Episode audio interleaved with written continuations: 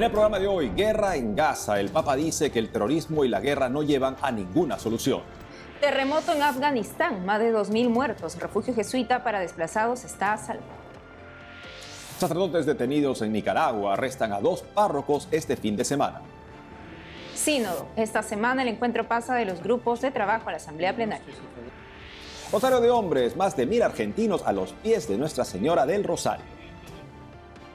Qué gusto estar contigo, Natalie, empezando una nueva semana. Así es, Eddie, también es un gusto estar contigo y con nuestros televidentes desde nuestros estudios en Lima, Perú. Gracias por acompañarnos en EWTN Noticias. Soy Eddie Rodríguez Morel. Bienvenidos al programa, yo soy Natalie Paredes. Iniciamos las noticias contándoles que ante la guerra declarada por Israel luego del ataque de los terroristas palestinos de Hamas, el cardenal de Jerusalén, Pierre Batista Pizzabala, pidió rezar en las misas dominicales por un cese al fuego. Desde Belén, el padre Gabriel Romanelli, párroco de la Sagrada Familia en Gaza, dijo que la situación sigue muy mal. Sostuvo que nunca se habían visto cosas como en este ataque. Aquí los detalles.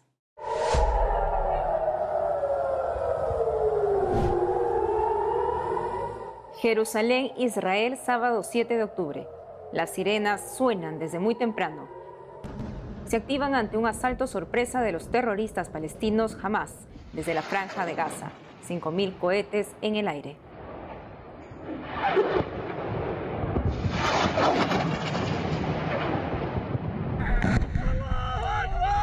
Al mismo tiempo, terroristas de Hamas entran a comunidades israelíes cerca de la franja de Gaza, matan a residentes y toman rehenes en una batalla contra tropas israelíes.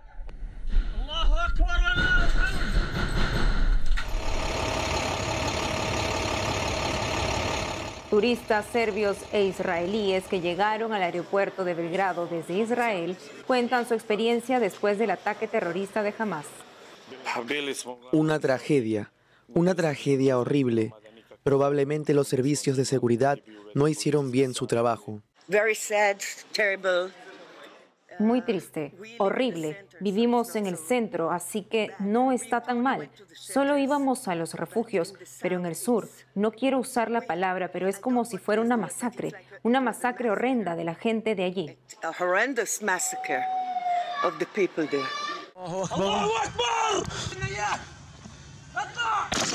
Tras el ataque, el primer ministro israelí Benjamín Netanyahu reaccionó. Estamos en guerra, no en una operación, no en asaltos, sino en guerra. Esta mañana, Hamas abrió un ataque sorpresa asesino contra el Estado de Israel y sus ciudadanos. Estamos en ello desde primera hora de la mañana. He convocado a los jefes de seguridad. He dado instrucciones de limpiar primero las aldeas de los terroristas que se infiltraron. Esto se está llevando a cabo ahora. Además, ordené un amplio llamamiento a los reservistas para contraatacar con fuerza y alcance que el enemigo no conocía. El enemigo pagará un precio que no conocía hasta ahora.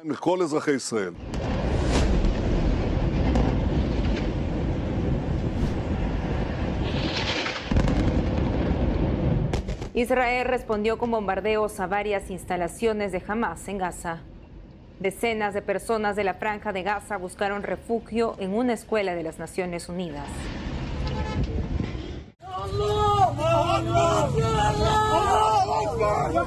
Mientras, los muertos palestinos son llevados a la morgue en la franja de Gaza. Otros esperaban noticias sobre sus seres queridos afuera del departamento de emergencias. La Fuerza Aérea Israelí continuó este lunes con bombardeos sobre Gaza, según Associated Press. El conflicto entre Israel y Palestina lleva décadas debido a causas históricas, religiosas y territoriales. Hasta el cierre de este noticiero, los muertos en Israel ascienden a más de 800, los heridos llegan a más de 2.000. En Palestina, el Ministerio de Salud de Gaza reportó 436 muertos, más de 2.200 heridos.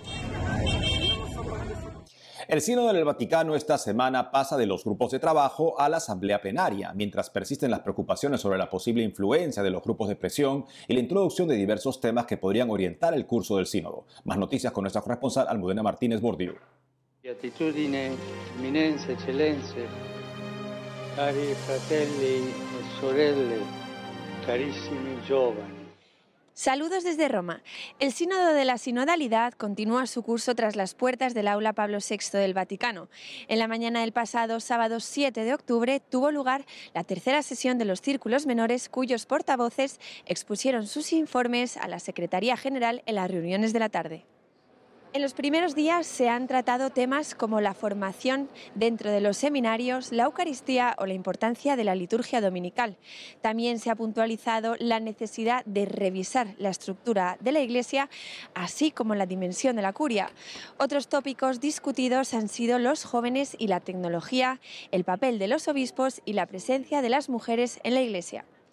En una rueda de prensa, el cardenal africano Fridolin Ambongo, miembro de este sínodo de la sinodalidad, remarcó que este es diferente al resto, aunque aseguró que hay una expectativa exagerada. Al ser preguntado si este sínodo podría abrir las puertas a la bendición de parejas homosexuales o a la ordenación sacerdotal de hombres casados, prefirió no dar su opinión personal para, según sus palabras, no salirse del espíritu de la sinodalidad y aseguró que ninguno de sus miembros quiere imponer una agenda propia. El domingo, día de descanso para los miembros del sínodo, el Papa Francisco rezó la oración mariana del Ángelus desde la ventana del Palacio Apostólico del Vaticano.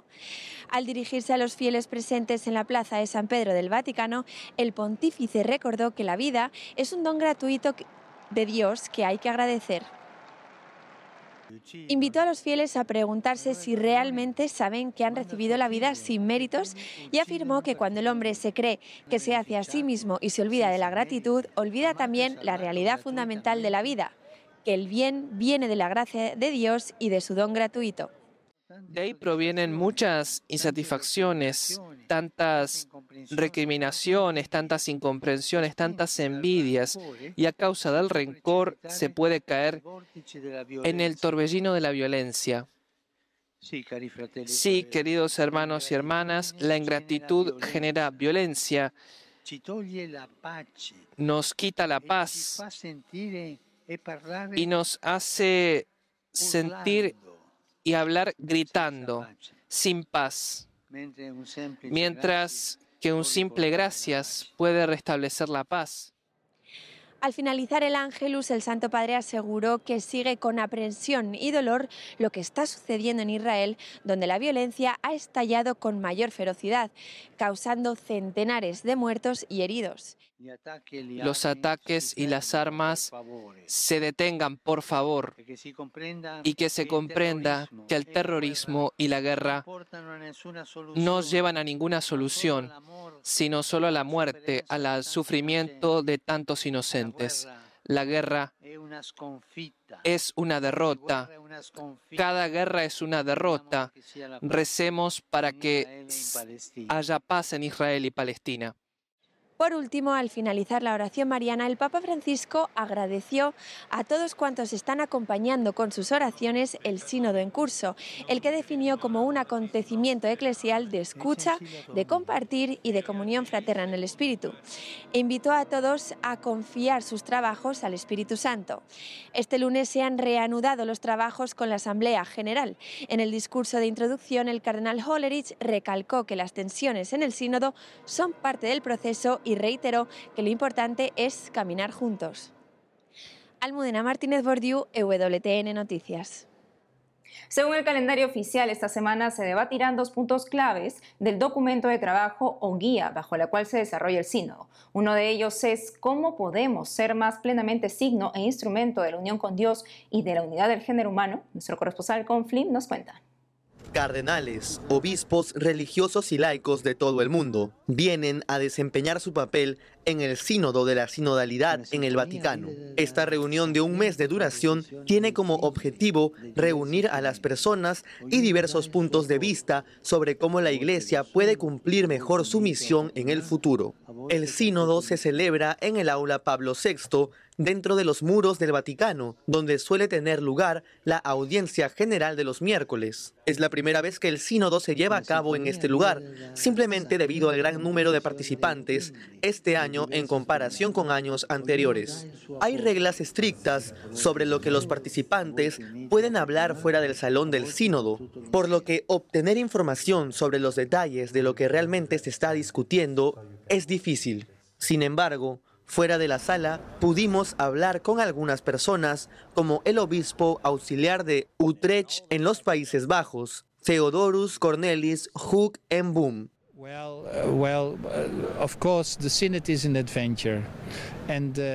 Bueno, por supuesto, el sínodo es una aventura y espero que escucharnos unos a otros, escuchar al Espíritu Santo, produzca una buena unidad en la iglesia y también un buen conocimiento mutuo.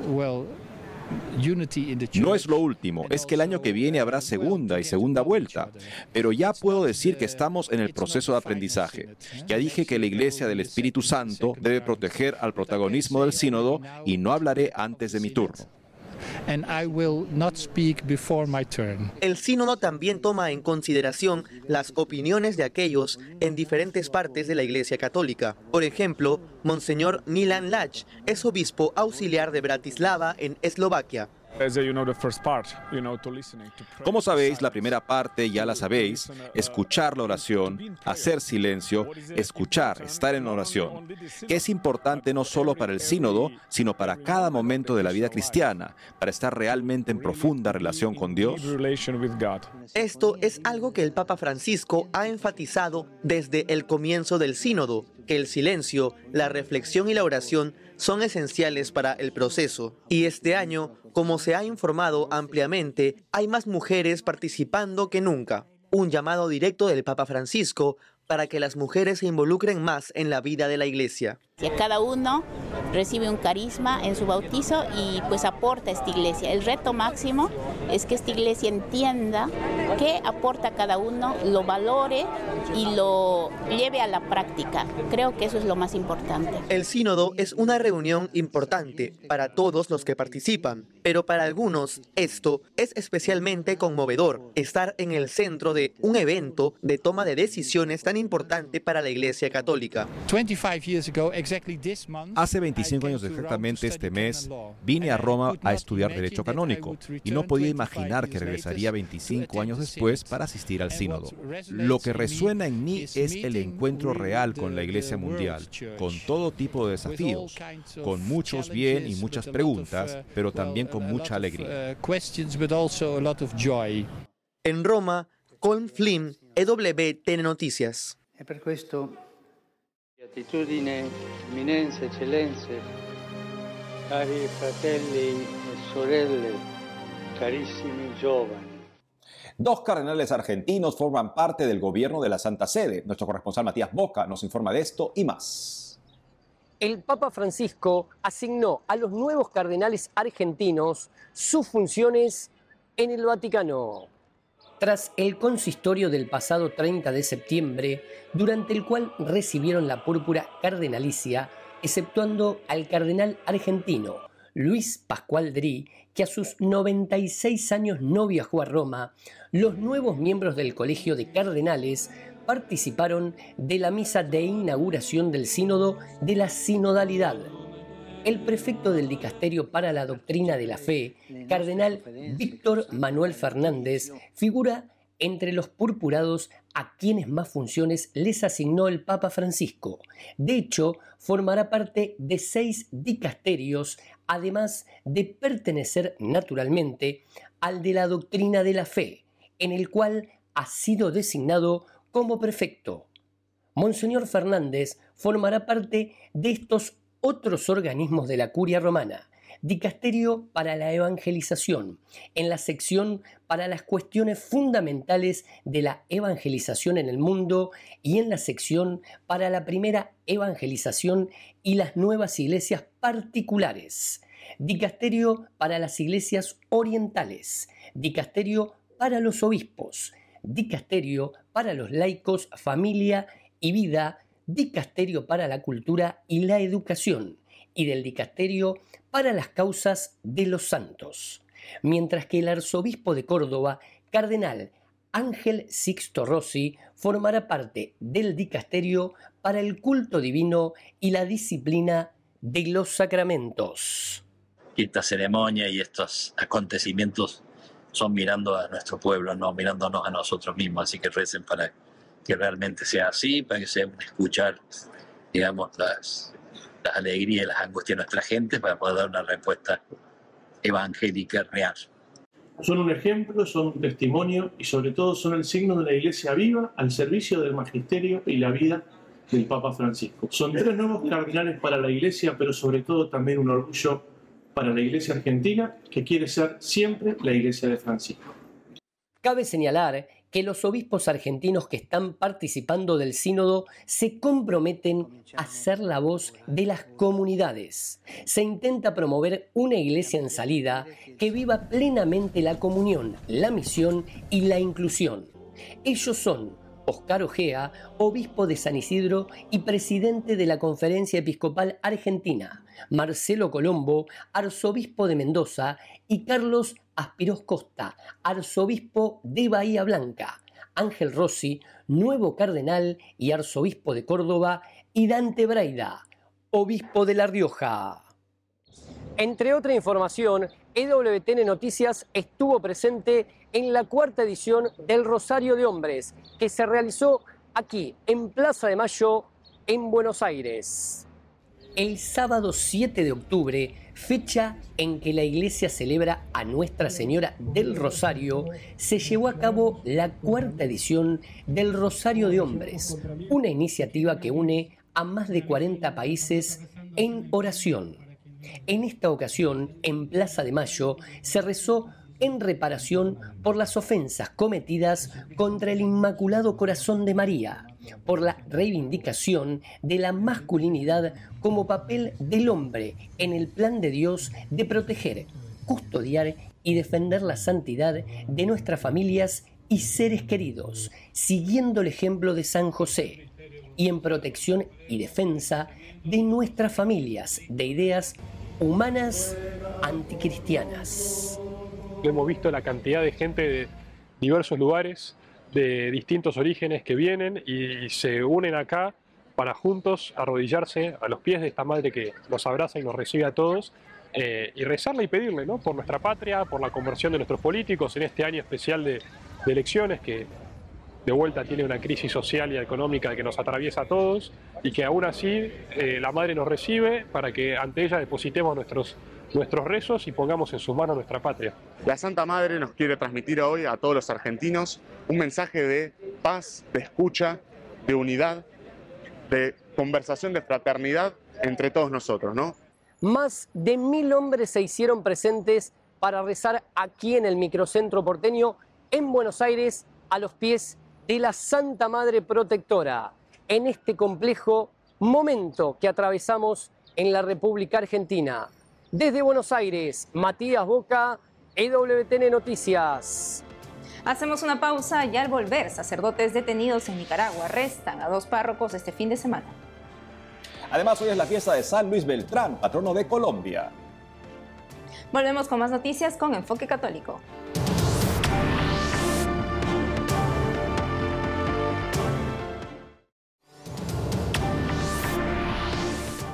Ahora nos vamos a Afganistán. Un terremoto con al menos seis réplicas dejó más de 2.400 muertos este sábado. El sismo tuvo su epicentro en la ciudad de Herat, al noreste del país. El servicio a refugiados jesuita que velan por los desplazados reportó que ninguno de sus colaboradores ni la comunidad que acompañan ha sido afectada por el terremoto. En Afganistán no hay representación católica oficial desde el año pasado, cuando el sacerdote representante de la Santa Sede tuvo que dejar el país por la toma de los talibanes. Ahora veamos cómo está la gente luego del terremoto.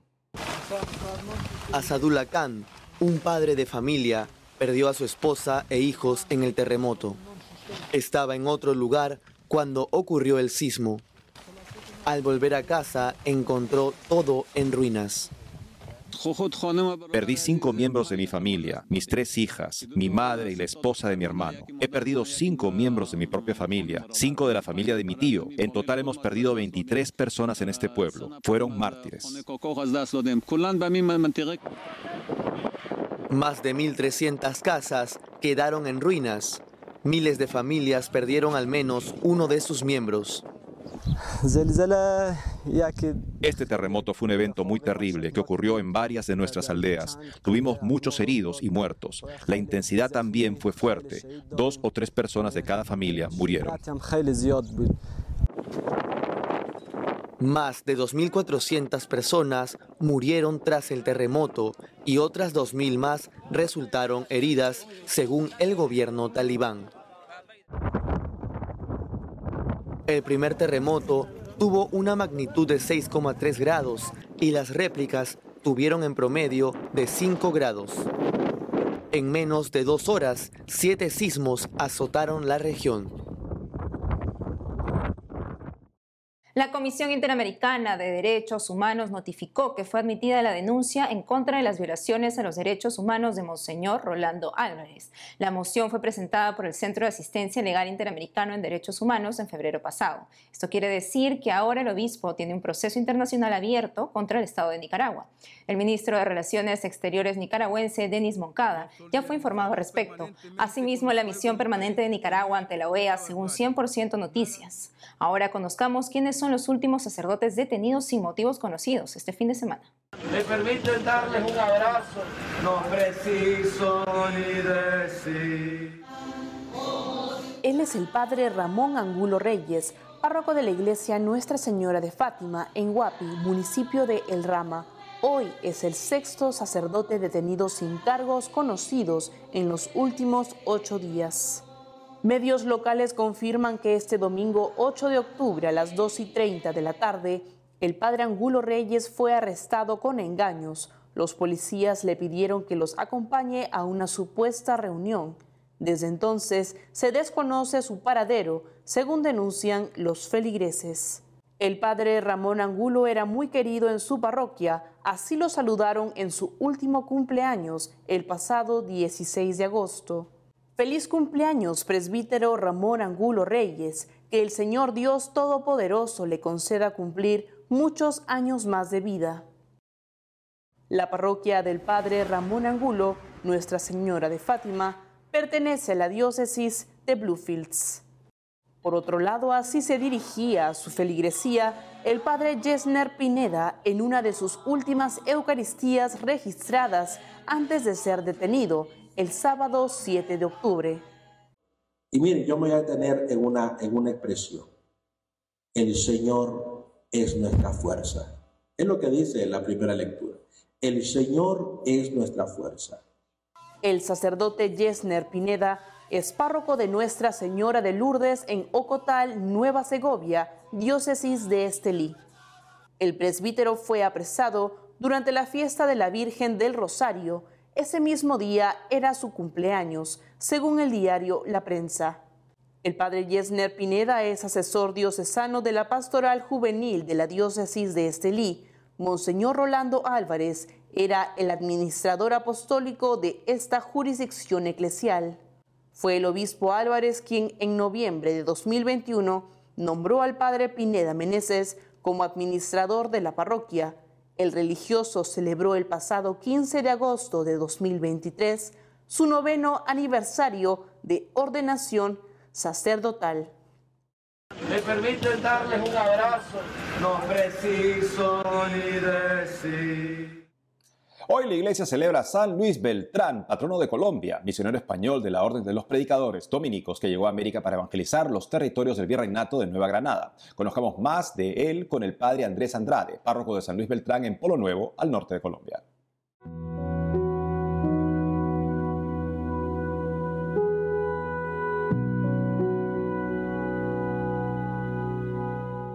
Nace un primero de enero de 1526, muere un 9 de octubre de 1581 y de hecho a sus compañeros ya les iba avisando de, su encuentro, su último encuentro con el Señor.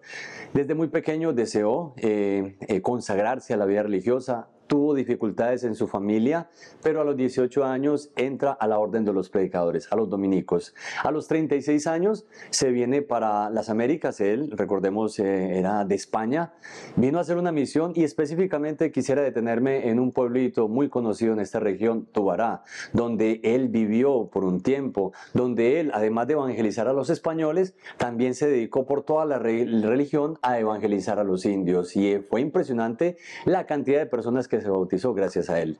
¿Qué cosas importantes en su vida, qué virtudes tenía? Primero que todo la humildad, también ese, esa vida de oración profunda, ese celo misionero y por eso por todos lados lo vemos evangelizando, llevando la palabra de Dios. ¿Cómo podemos acercarnos nosotros a Él? Hay que saber de que Él para todos nosotros es un ejemplo y testimonio. Por ejemplo, constantemente meditaba sobre la cruz, constantemente hacía ayunos, sacrificios porque Jesucristo le enseñaba. Qué bueno que nosotros también a través del sacrificio de Jesús en la cruz, a través de, sus enseñanzas, de la oración del Santo Rosario, que también era muy importante para él como dominico, a través de, de sobre todo esa humildad, esa sencillez, nosotros también en nuestra vida podamos ser un reflejo de lo que Él nos enseña. Somos hijos de Dios.